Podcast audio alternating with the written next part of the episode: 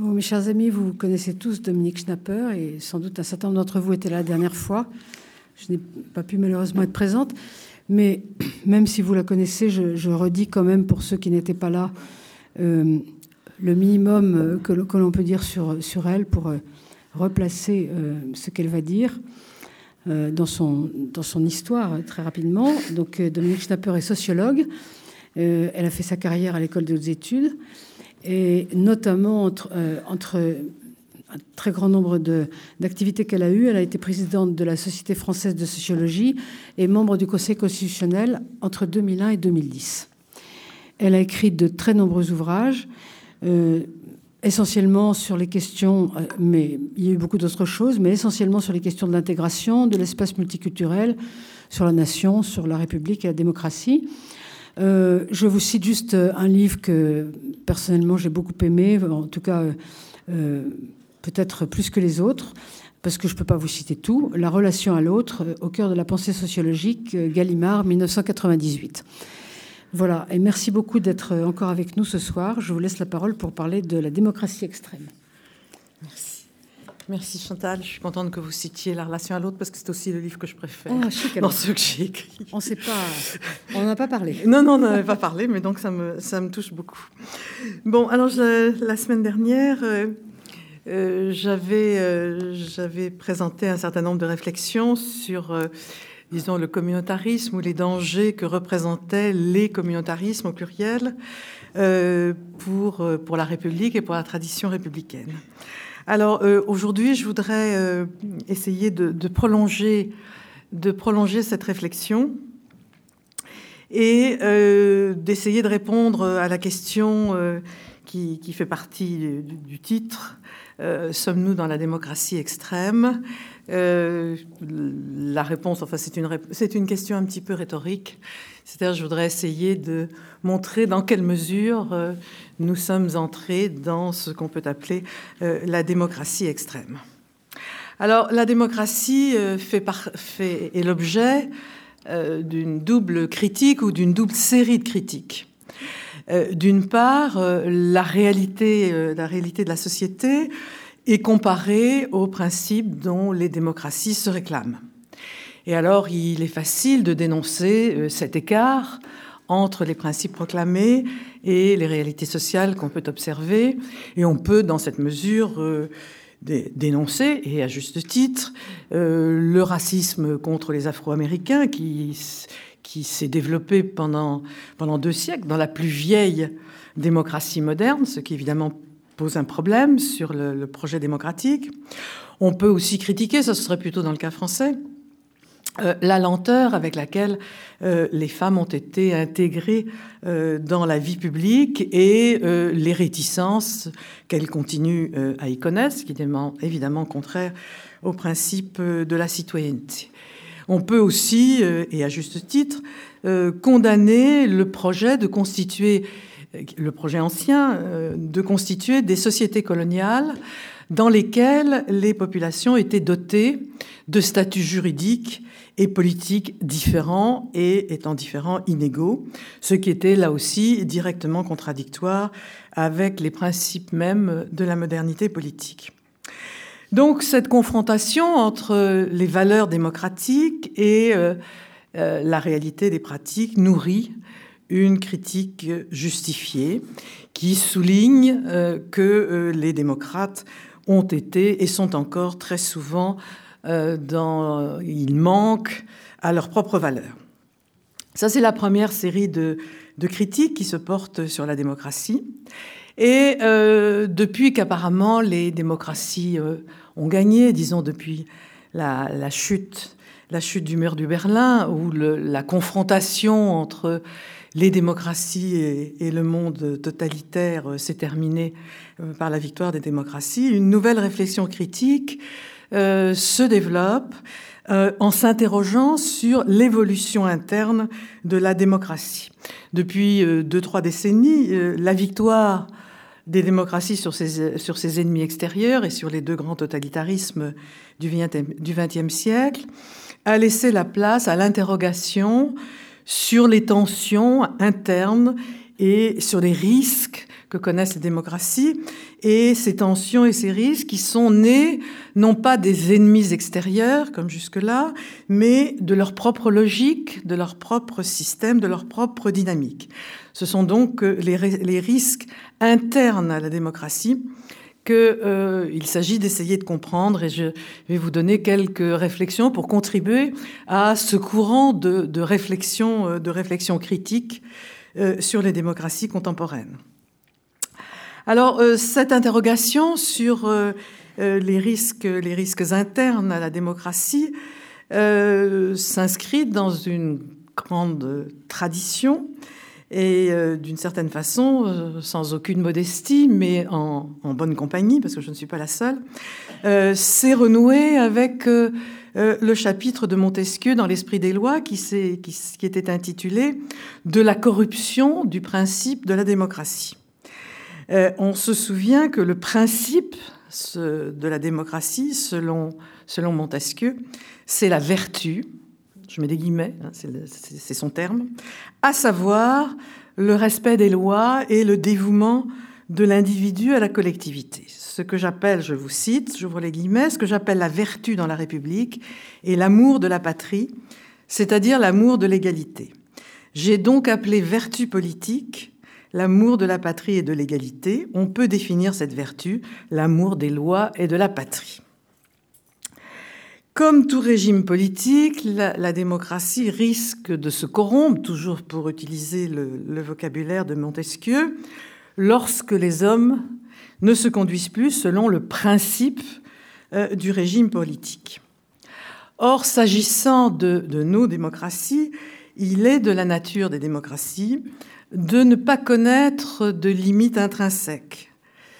Euh, pour une raison euh, simple mais fondamentale, c'est que par définition, la démocratie est de nature utopique dans la mesure où elle se fonde sur un principe de légitimité qui ne peut jamais être pleinement respecté. Ce principe, vous, le connaissez puisque c'est celui euh, qui organise nos propres sociétés, c'est-à-dire c'est l'égalité civile, juridique et politique des individus, des membres de la société, qui sont divers, qui, dans la réalité concrète, sont divers par leurs origines et par leurs croyances, et dont à la fois les capacités et les conditions sociales sont inégales.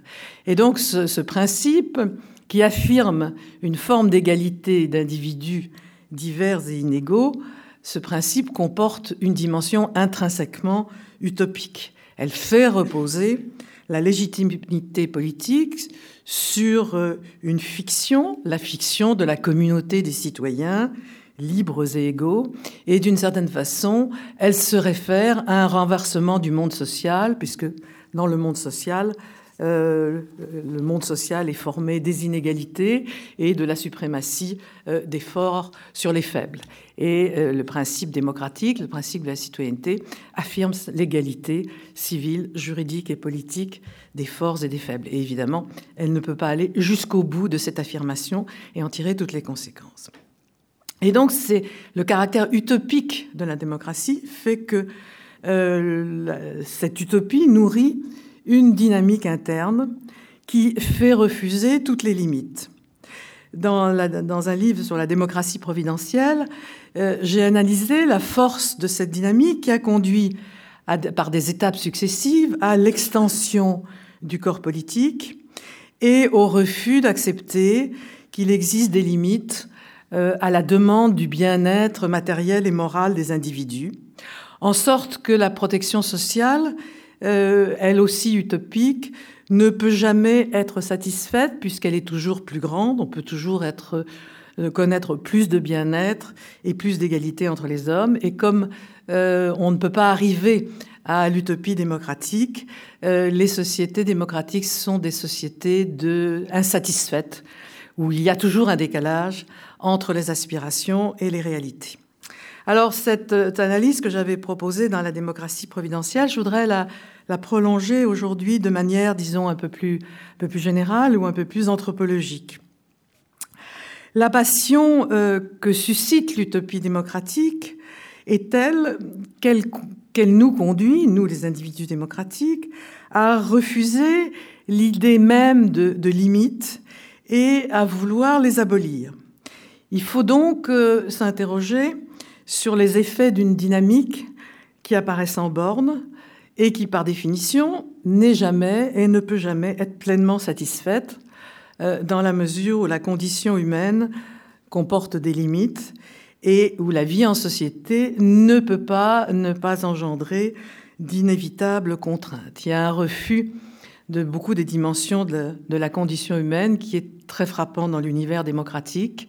Euh, de refus de la mort, vous remarquerez que c'est un mot qui a presque disparu du vocabulaire, puisqu'il y a ceux qui sont partis ou ceux qui nous ont quittés, il n'y a pas ceux qui sont morts.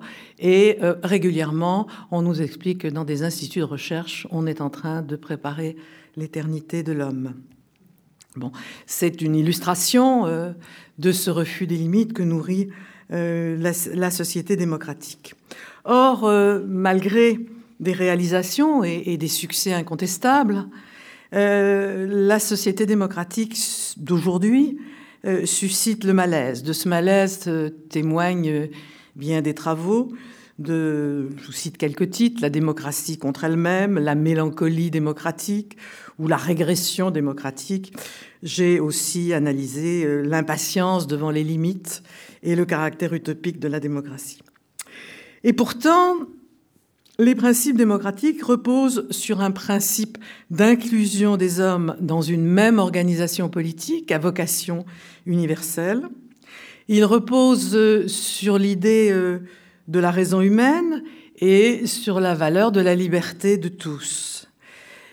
Pourtant, euh, dans l'histoire des hommes, jamais les sociétés n'ont été aussi riches et aussi libres. Et donc, il faut essayer de, comprendre ce malaise euh, dans des sociétés qui, euh, quand on regarde l'histoire humaine, sont des sociétés très privilégiées.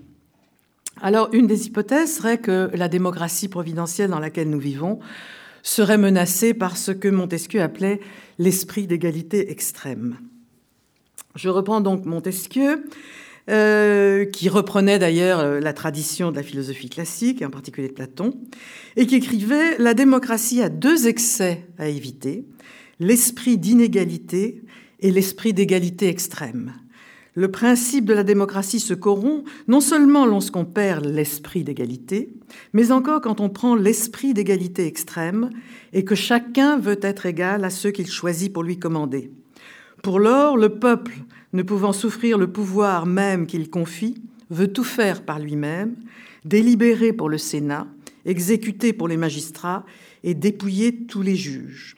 Tout le monde parviendra à aimer ce libertinage, la gêne du commandement fatiguera comme celle de l'obéissance, les femmes, les enfants, les esclaves n'auront de soumission pour personne, il n'y aura plus de mœurs, plus d'amour de l'ordre, enfin plus de vertu.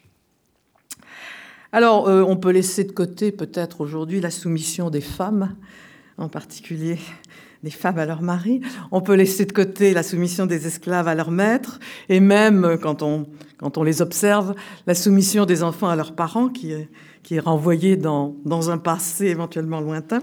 Mais il faut tout de même euh, retenir euh, l'inspiration de cette analyse pour essayer de comprendre les risques de dérive de la démocratie d'aujourd'hui, même si ce n'est pas seulement l'esprit d'égalité extrême qui menace nos régimes.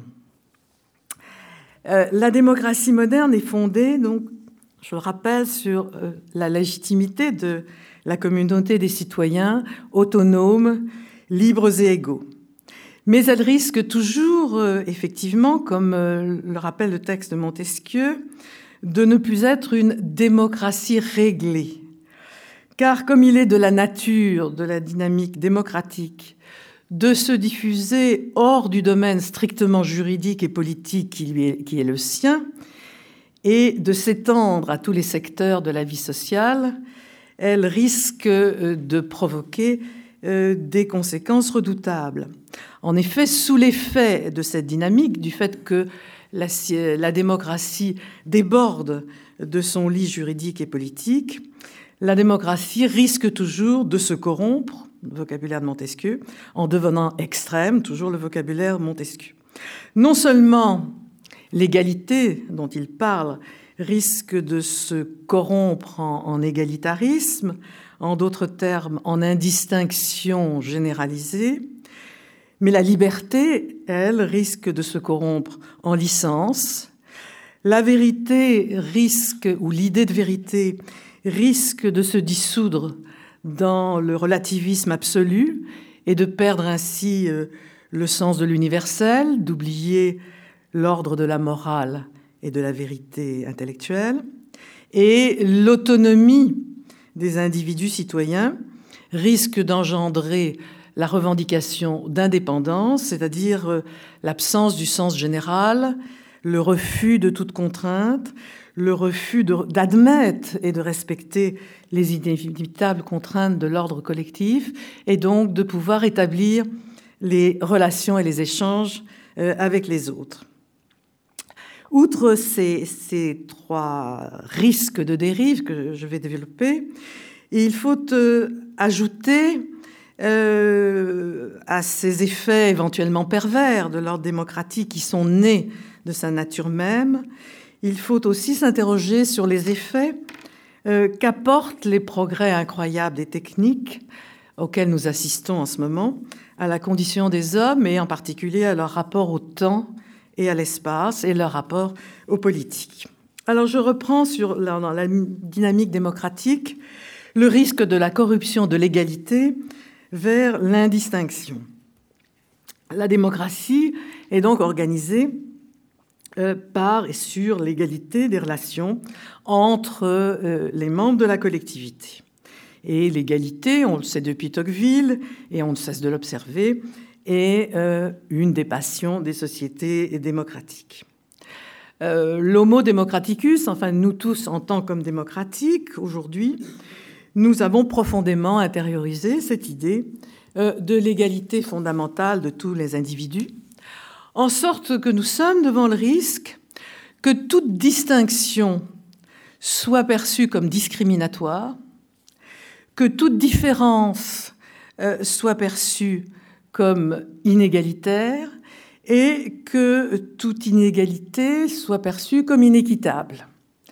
Et euh, de cette perception, de ce refus d'admettre les distinctions entre les personnes et entre les groupes, peut naître la corruption de l'égalité, c'est-à-dire l'égalitarisme. L'idée d'égalité euh, risque l'égalité de tous, mais l'égalité civile, juridique et politique, risque de se corrompre et de sombrer dans la recherche non seulement de l'égalité, mais de l'identité de tous. L'autre ne pourrait être que le semblable. Euh, l'aspiration donc passionnée à l'égalité risque de tourner à l'indistinction des ordres et à l'indistinction des personnes. Et elle risque, en conséquence, euh, de brouiller les distinctions entre les différents groupes sociaux et le principe de toute organisation collective. Inévitablement, une société suppose une hiérarchie, elle implique une division du travail, elle implique une différenciation des rôles euh, pour organiser un pouvoir légitime réglé par les lois, pour gérer les conflits inévitables de toute vie, de toute vie collective, conflits d'ailleurs souhaitables, puisqu'ils sont la manifestation de la liberté des citoyens.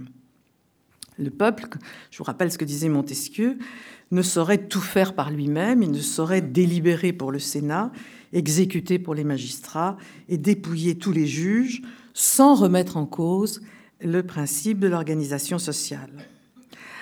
Or, euh, dans notre société, pétrie par les, valeurs, euh, valeurs d'égalité, euh, le risque est constant que les individus, après avoir légitimement revendiqué l'égalité civile, juridique et politique, en viennent à exiger l'identité de tous. Et cette dérive possible risque alors de remettre en cause tout principe légitime de hiérarchie et toute organisation réglée de la vie sociale.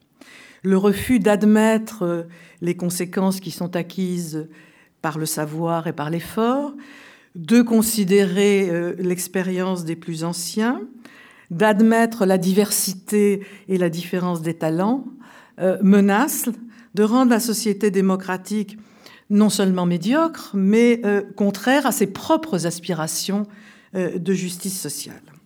Alors de cette, de cette possibilité de dérive ou de ce risque de dérive témoigne un, certain nombre d'observations. On sait que dans les collèges des, des zones sensibles, il arrive que des bons élèves cachent leur intérêt ou leur succès scolaire, craignant de susciter l'hostilité, la violence des autres. Je suis très frappée par la diffusion générale euh, du tutoiement qui implique l'égalité de tous euh, en évitant des formes de différence entre les personnes. Les formes du vous qui, dans les différentes langues européennes, impliquaient soit une forme de distance, soit une forme de respect entre les personnes ont déjà disparu de la pratique de l'italien et de l'espagnol, est en train de disparaître du français, et ces distinctions sont inconnues dans l'idiome international euh, qui, est, euh, qui est un certain anglais, enfin une forme d'anglais.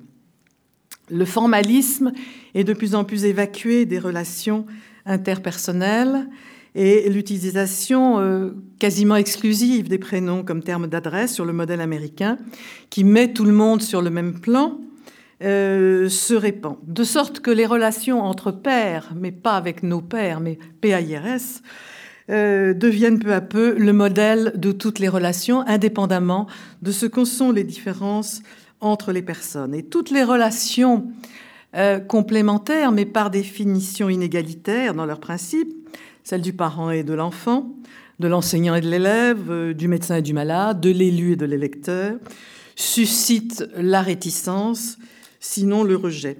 J'avais déjà écrit ça en le préparant pour vous, quand j'ai corrigé une faute de français d'un de mes petits-fils à 6 ans, et qui très très gentiment m'a dit non, non, non, non. Donc l'idée que une vieille dame qui avait passé beaucoup de temps à lire et à écrire en savait un petit peu plus que lui sur la langue française, lui était totalement étrangère. J'ai vu là une bonne expression de l'individu démocratique. Je précise qu'il était extrêmement gentil, que nous avons les relations les plus tendres. Mais il est vrai que la spontanéité ou la créativité de l'enfant, de l'élève, du malade qui trouve ses, euh, remèdes sur Internet, de l'électeur, est respectée euh, au même titre que l'expérience ou la compétence acquise par le travail du parent, de l'enseignant, du médecin ou de l'homme politique. Vous remarquez que les émissions de radio donnent de plus en plus de place euh, à ceux qui interviennent plutôt qu'aux journalistes dont on pourrait penser qu'ils auraient peut-être une qualification à parler plutôt que les auditeurs. Quant au président de la République, il se donne désormais le droit de se conduire comme ses électeurs, c'est-à-dire de divorcer ou d'entretenir une liaison officielle comme eux, alors que, remarquez-le, ses prédécesseurs, au nom d'une certaine idée de leur fonction, pensaient au moins nécessaire de garder les apparences au nom d'une conception du pouvoir dont ils pensaient qu'il les distinguait des autres et qu'il devait être distingué des autres. La revendication du mariage homosexuel ou de l'homoparentalité implique même que, implique que même s'agissant du mariage, la distinction selon le sexe ou les inclinations sexuelles est, perçue non comme une différence, mais comme une inégalité, et donc, à ce titre, inéquitable. Euh, L'indistinction euh, des ordres de la vie sociale est constante, euh, on observe de plus en plus le mélange de l'ordre de la vie privée et de la vie publique qu'entraîne la médiatisation des hommes politiques comme celle des héros des temps modernes, à savoir les sportifs et les chanteurs. On ne peut que constater l'intervention du judiciaire et du législatif dans l'ordre de la connaissance. Et pourtant, cela ne devrait être ni aux juges, ni aux parlementaires, ni aux fonctionnaires de la recherche de trancher dans les débats historiques, c'est le rôle des historiens ou dans les débats scientifiques, c'est le rôle des hommes de science. La judiciarisation croissante de la vie sociale est un autre symptôme de cette indistinction croissante des ordres de la vie collective qui, contraire à l'esprit du pluralisme démocratique, risque d'être une des dérives démocratiques. Parce que la société démocratique est fondée sur la séparation des pouvoirs et la distinction des ordres.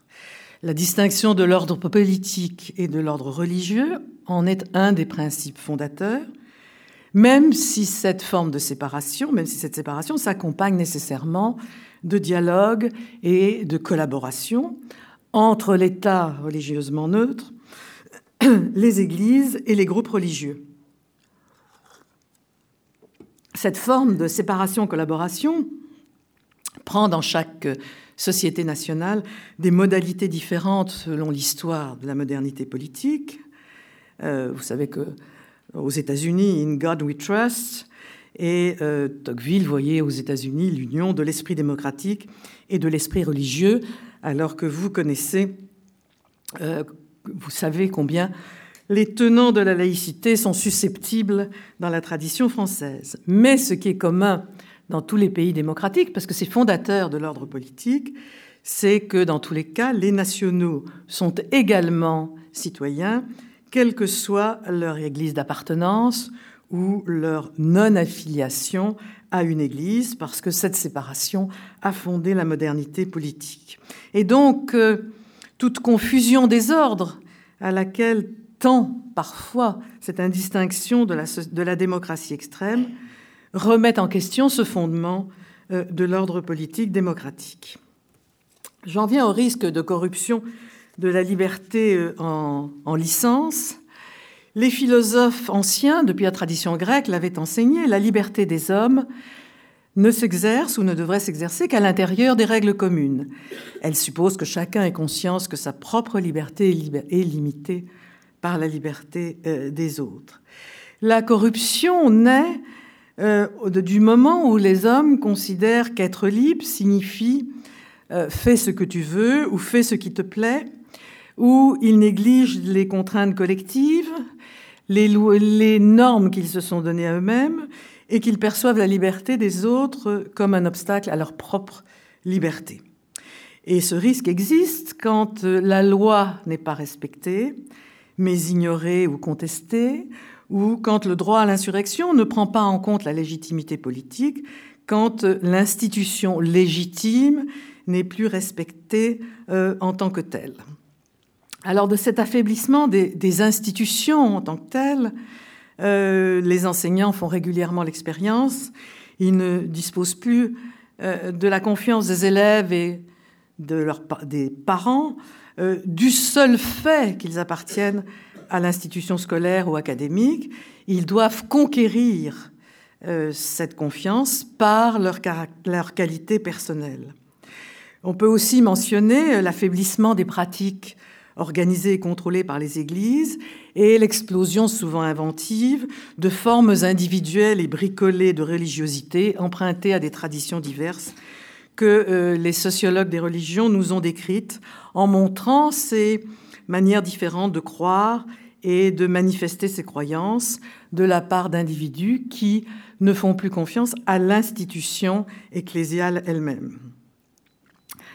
Le citoyen est normalement et légitimement critique, c'est même ce qui le définit, mais lorsque cette critique ne se manifeste pas à l'intérieur du respect des institutions légitimes, il existe là aussi un, risque de dérive.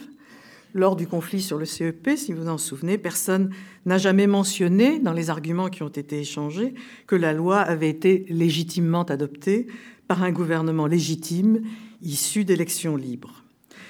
Dans ce règne de l'illimité qui caractérise la démocratie aujourd'hui, on risque ainsi de passer de la liberté à la licence. Or, la licence ne se confond pas avec la liberté. Je vais, j'en viens au risque de corruption de l'idée même de vérité. Le relativisme est au fondement des sciences humaines comme des valeurs de la société démocratique.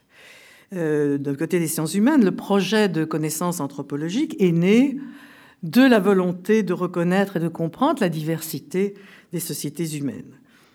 Mais l'idée de la pluralité des ordres, des idées et des systèmes appartient aussi au patrimoine intellectuel et politique de la démocratie. C'est, j'y ai fait déjà allusion, la distinction entre l'ordre politique et l'ordre religieux, entre la vie publique et la vie privée, entre les pouvoirs exécutifs, législatifs et judiciaires, qui spécifient la démocratie et qui la distinguent euh, des régimes théocratiques ou totalitaires. Donc le relativisme est un bien commun aux anthropologues et aux citoyens démocratiques. Mais dans la démocratie extrême, le relativisme en, tant que mode de compréhension du monde, risque de se corrompre en une véritable idéologie, celle du relativisme absolu. C'est-à-dire, le relativisme absolu se définit par la conviction que chaque culture est absolument irréductible aux autres, qu'elle rend, donc, qu'elle rend donc impossible tout jugement de valeur, dans la mesure où tout jugement de valeur est nécessairement et inévitablement lié à la culture de celui qui le porte. Or, si on accepte cette idée, il ne reste plus d'horizon d'universalité dans les relations entre les hommes, et la politique doit viser avant tout à préserver de tout contact, par exemple, les cultures des Indiens des États-Unis et du Brésil, puisque, en raison de l'imperméabilité des cultures, tout processus d'acculturation aboutit nécessairement à les détruire. Ce paraît peut-être abstrait, mais euh, les conséquences du relativisme absolu risquent d'être doutables, car euh, si on applique cette conception du relativisme culturel absolu, il faut, dans nos pays, euh, respecter ces traits traditionnels de certaines cultures, que sont l'excision des petites filles originaires de certaines régions d'Afrique, ou les mariages forcés, en invoquant l'égale valeur de toutes les cultures. Euh, donc vous voyez les conséquences ultimes euh, de cette conviction. Cette conviction, elle repose, euh, elle aboutit à faire penser et à penser que chacun vaut chacun et que donc tous se valent et que tout se vaut. Si cette idée s'imposait, et le risque existe, le relativisme non plus relatif mais absolu exprimerait l'idéologie commune fondée sur l'indistinction des personnes et celui des ordres intellectuels, l'indistinction de l'ordre de la justice et de l'équité, de l'analyse et de l'engagement, de la constatation des faits et du jugement de valeur. Or, euh, l'individu de la démocratie extrême refuse de porter des jugements de valeur qui sont désormais euh, perçus comme discriminatoires. Et il, lui rend, il devient difficile de penser le monde parce que il est difficile de penser et de comprendre le monde euh, sans porter euh, de jugement de valeur. On risque de dériver vers cette situation où l'opinion vaut le savoir et la réflexion. Tout est opinion, écrivait déjà Tocqueville. Et quand, quand ce qu'il apparaît lorsqu'on écoute la radio, toute opinion, tout témoignage est également légitime, puisque tous ceux qui, qui la portent sont fondamentalement égaux. Alors, euh, comment parler de vérité? Comment faire accepter l'idée que les sciences dures, dites dures, et même les sciences humaines, avancent des non pas la vérité, mais des vérités, sans doute partielles et provisoires, dans la mesure où elles sont toujours soumises à la critique et à la raison, que ce soit la, euh, ou à l'expérience, hein, l'expérience de laboratoire ou l'expérience historique. Et donc elles peuvent toujours être corrigées, mais elles sont tout de même d'une autre nature que l'opinion, parce que ces vérités partielles et provisoires appartiennent à l'ordre de la connaissance rationnelle, elles peuvent être critiquées, par conséquent, elles permettent d'avancer dans l'ordre de la connaissance et euh, de la raison. C'est Étienne Klein qui raconte qu'un de ses étudiants lui dit Moi, je ne crois pas beaucoup à la théorie de la relativité. Et il lui demande pourquoi, attendant un argument. Et l'étudiant répond Je la sens pas. C'est ça vaut bien mon petit-fils. Hein. bon, or il faut faire accepter l'idée que la distinction des divers ordres de la pensée et de la vie sociale est la condition à la fois de l'exercice de la raison et de la pratique de la démocratie. Et donc le relativisme, qui est notre bien commun, à la fois sur le plan intellectuel et sur le plan politique, risque de dériver vers le relativisme absolu et euh, conduire à perdre l'horizon de l'universalité et de la raison et des sociétés humaines. Et il me semble que par-delà la relativité des cultures et la relativité de la connaissance, il existe des jugements moraux universels et des vérités, encore une fois, provisoires et partielles, mais d'une autre nature que notre opinion spontanée et non informée que nous avons tous sur une série de sujets que nous ignorons. Ceux qui savent en savent plus que nous dans ce cas-là. Dernier risque avant de passer aux conséquences techniques, le risque de passer de l'autonomie à l'indépendance ou à l'égoïsme, comme vous voulez. La modernité politique repose donc sur l'idée de l'autonomie des citoyens libres et égaux, mais cette individualisation comporte le risque de dérive, à savoir que l'intérêt immédiat des individus prime systématiquement l'intérêt général, c'est-à-dire l'intérêt du collectif. Euh, l'individu risque toujours de se trouver, de juger contraire à sa propre liberté, de prendre en compte l'intérêt de tous, et il risque de voir dans toute décision collective une limite à sa propre autonomie.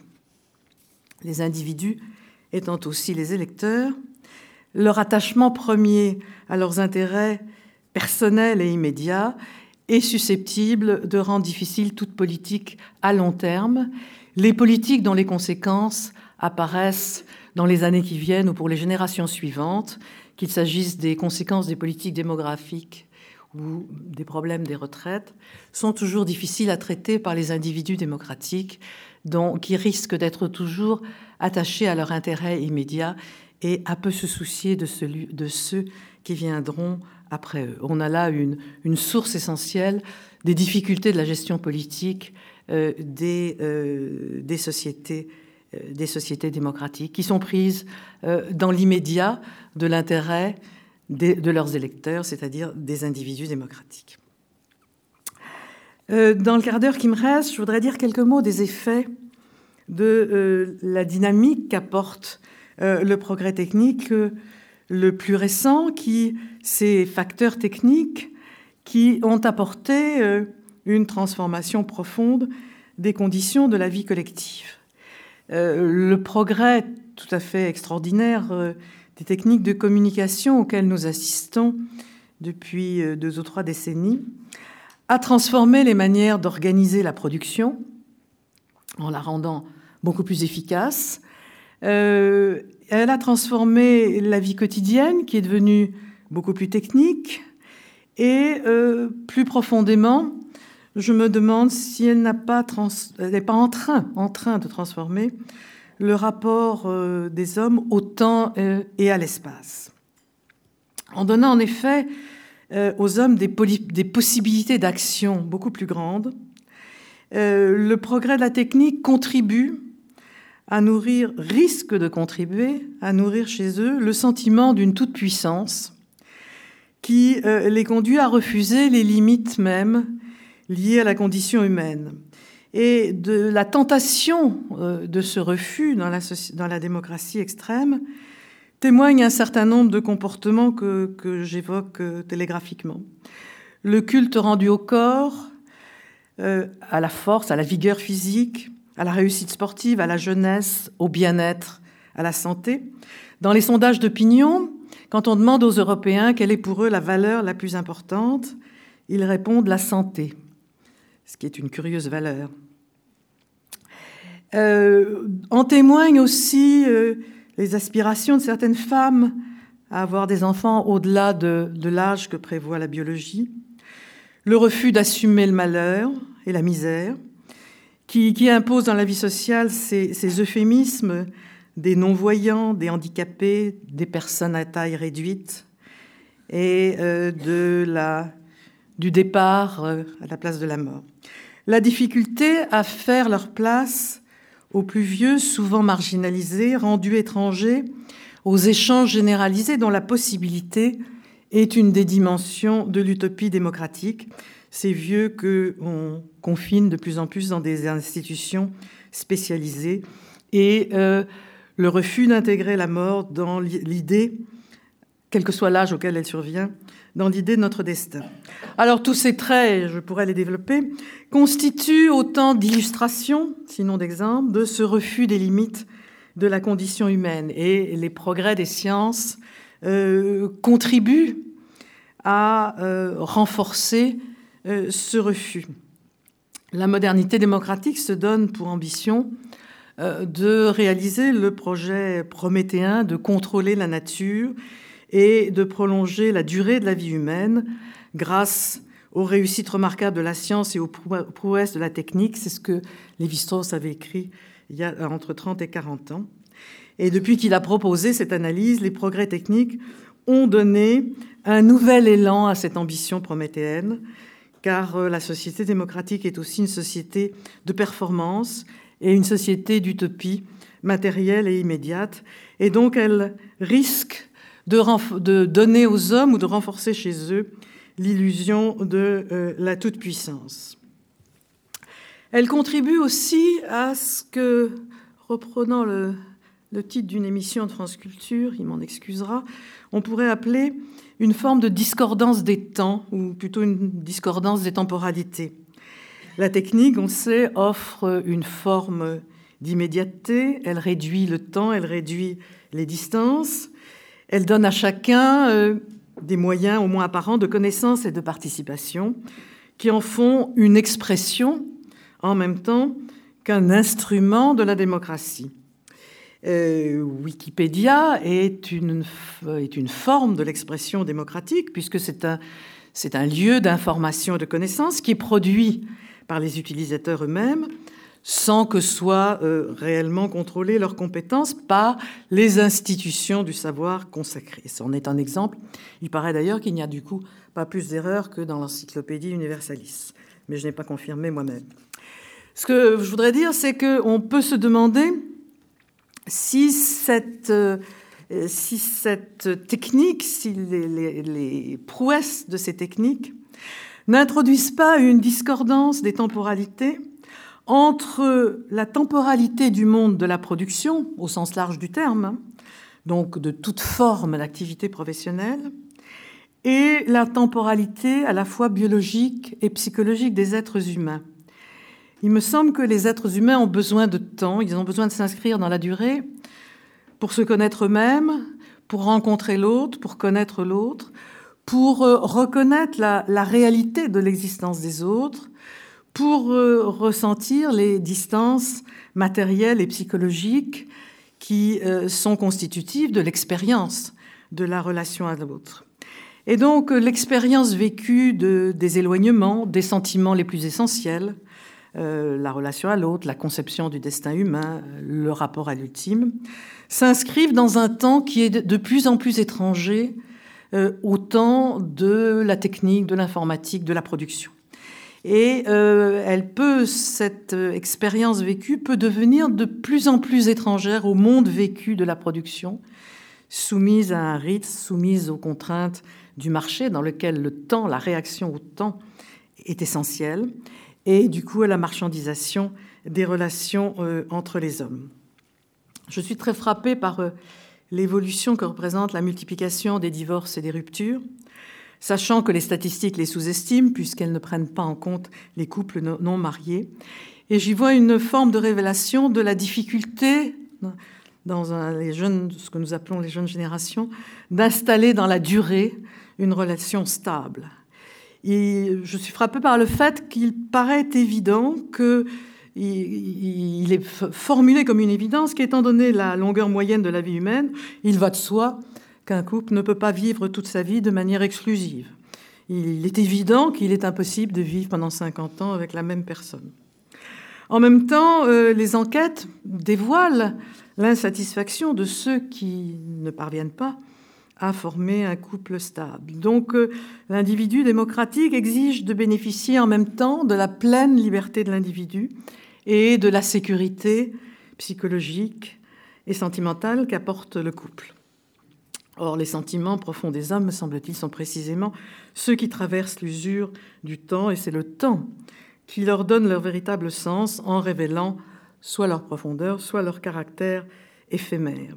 Et de ce point de vue-là, euh, les enquêtes sociologiques confirment que euh, le bonheur ne naît pas de la multiplication des liaisons, mais du renouvellement de relations avec les mêmes qui durent à travers les années.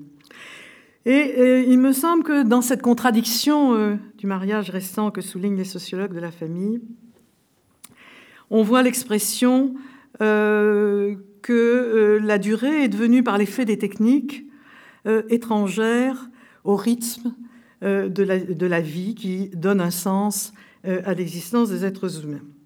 Et donc, euh, soumis à cette discordance des temps, à des, aux temporalités, disons, psychologiques et aux temporalités professionnelles, l'homme de la démocratie externe, extrême, pas externe, extrême, risque d'être un homme sans histoire. Il a un rapport ambigu au passé. Dans certains cas, le passé ne passe pas. Dans d'autres, il n'est ni connu ni assumé. L'homo democraticus veut tout construire à partir de lui-même, choisir ses amis, choisir ses amours, ses ancêtres et ses modes de vie jusqu'à inventer des prénoms pour les donner à ses enfants, des prénoms tout neufs qui ne renvoient à personne dans le passé. Il refuse l'héritage, sauf souvent au sens matériel du terme, encore que certains créateurs d'entreprises américains ne donnent une partie non négligeable euh, de leur richesse à des fondations pour que leurs enfants ne soient pas euh, de simples héritiers, se conduisant là comme l'homme démocratique, qui euh, refuse à s'inscrire dans une histoire collective qui pourrait lui donner un sens à son destin à l'intérieur d'un destin collectif. Il risque de ne vouloir poursuivre ni l'histoire d'une religion ni l'histoire d'une patrie, parce qu'il risque de ne vouloir n'appartenir qu'à lui-même et rester étranger à toute transcendance. C'est le point sur lequel je vais terminer un petit peu plus vite. C'est l'effritement de la transcendance ou le risque d'effritement de la transcendance dans la société démocratique. Dans une première étape de la démocratie, la transcendance religieuse, laissée à l'initiative de chacun dans l'ordre du privé, avait été remplacée par la transcendance politique. L'Église et le roi avaient été remplacés par la patrie, la République, la France ou même le parti, celui qui avait droit à une majuscule. On a alors parlé de religion séculière. Aujourd'hui, même la transcendance politique est affaiblie et le député ne représente plus la nation tout entière, selon la fiction de l'idée de représentation. Il est chargé de défendre les intérêts de ses électeurs et vous savez que les habitants de la Corrèze ou du Nivernais ont longtemps bénéficié de cette situation en ne provoquant que des sourires indulgents alors, que ce privilège remettait en question les principes mêmes euh, de euh, la représentation. Alors, de la fin de la transcendance politique, on peut observer les conséquences. Nous sommes dans ce que les politistes appellent la démocratie d'opinion. C'est aussi une démocratie d'émotion.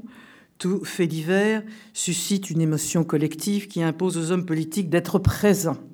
Vous vous souvenez du scandale suscité par Madame Voynet quand elle avait voulu rester en vacances de Noël avec sa fille. Alors cette émotion entraîne, au moins en France, l'intervention d'une loi dans l'urgence et sans la réflexion collective qui a présidé à l'adoption des grandes lois. Or, encore une fois, les problèmes politiques se déroulent à long terme. Les, conséquences des évolutions démographiques se déploient sur des générations. Les effets des réformes fiscales ou de la législation sur les retraites ne se perçoivent qu'au bout de plusieurs années. Or, le rythme des consultations électorales et les exigences de la réponse immédiate de l'individu démocratique font que les citoyens s'impatientent et que les gouvernants remettent les décisions difficiles à leurs successeurs, sachant que le retard aggrave toujours les situations. Je laisse de côté Internet euh, et euh, la question de savoir si, grâce à Internet, on pourrait euh, faire mieux participer des citoyens qui sont devenus fort négligents lorsqu'il s'agit de voter. Toute, une, toute une élaboration de théorie de la démocratie d'Internet euh, me laisse assez, sceptique, car je crois que c'est très profondément le rapport aux politiques qui empêche les gens de voter, et non pas la difficulté matérielle qui euh, consiste à aller jusqu'à un bureau de vote qui, en France, est toujours, toujours proche. Et donc, il peut être souhaitable de donner les moyens techniques de, rendre plus facile le vote. Mais il ne faut pas oublier que ce n'est pas les outils sociaux qui créent l'action collective. Ils ne font que supprimer les obstacles qui l'empêchent. Si euh, l'individu démocratique ne se sent plus un citoyen, comme M. Welbeck, il ne suffit pas de lui donner les moyens techniques d'être un citoyen actif pour qu'il participe effectivement à euh, la vie euh, de la cité. Alors, euh, il ne faut pas oublier que la technologie finit par imposer avec le temps de nouveaux comportements. C'est vrai que l'imprimerie a donné un sens nouveau à la lecture. On peut s'interroger de savoir quels seront les effets des nouvelles techniques sur notre rapport à la politique. Je finis sur une dernière interrogation que je soumets à votre réflexion, à notre réflexion commune. L'utopie démocratique porte sur le, le monde concret, celui de l'expérience et du destin de chacun de nous euh, dans l'immédiat.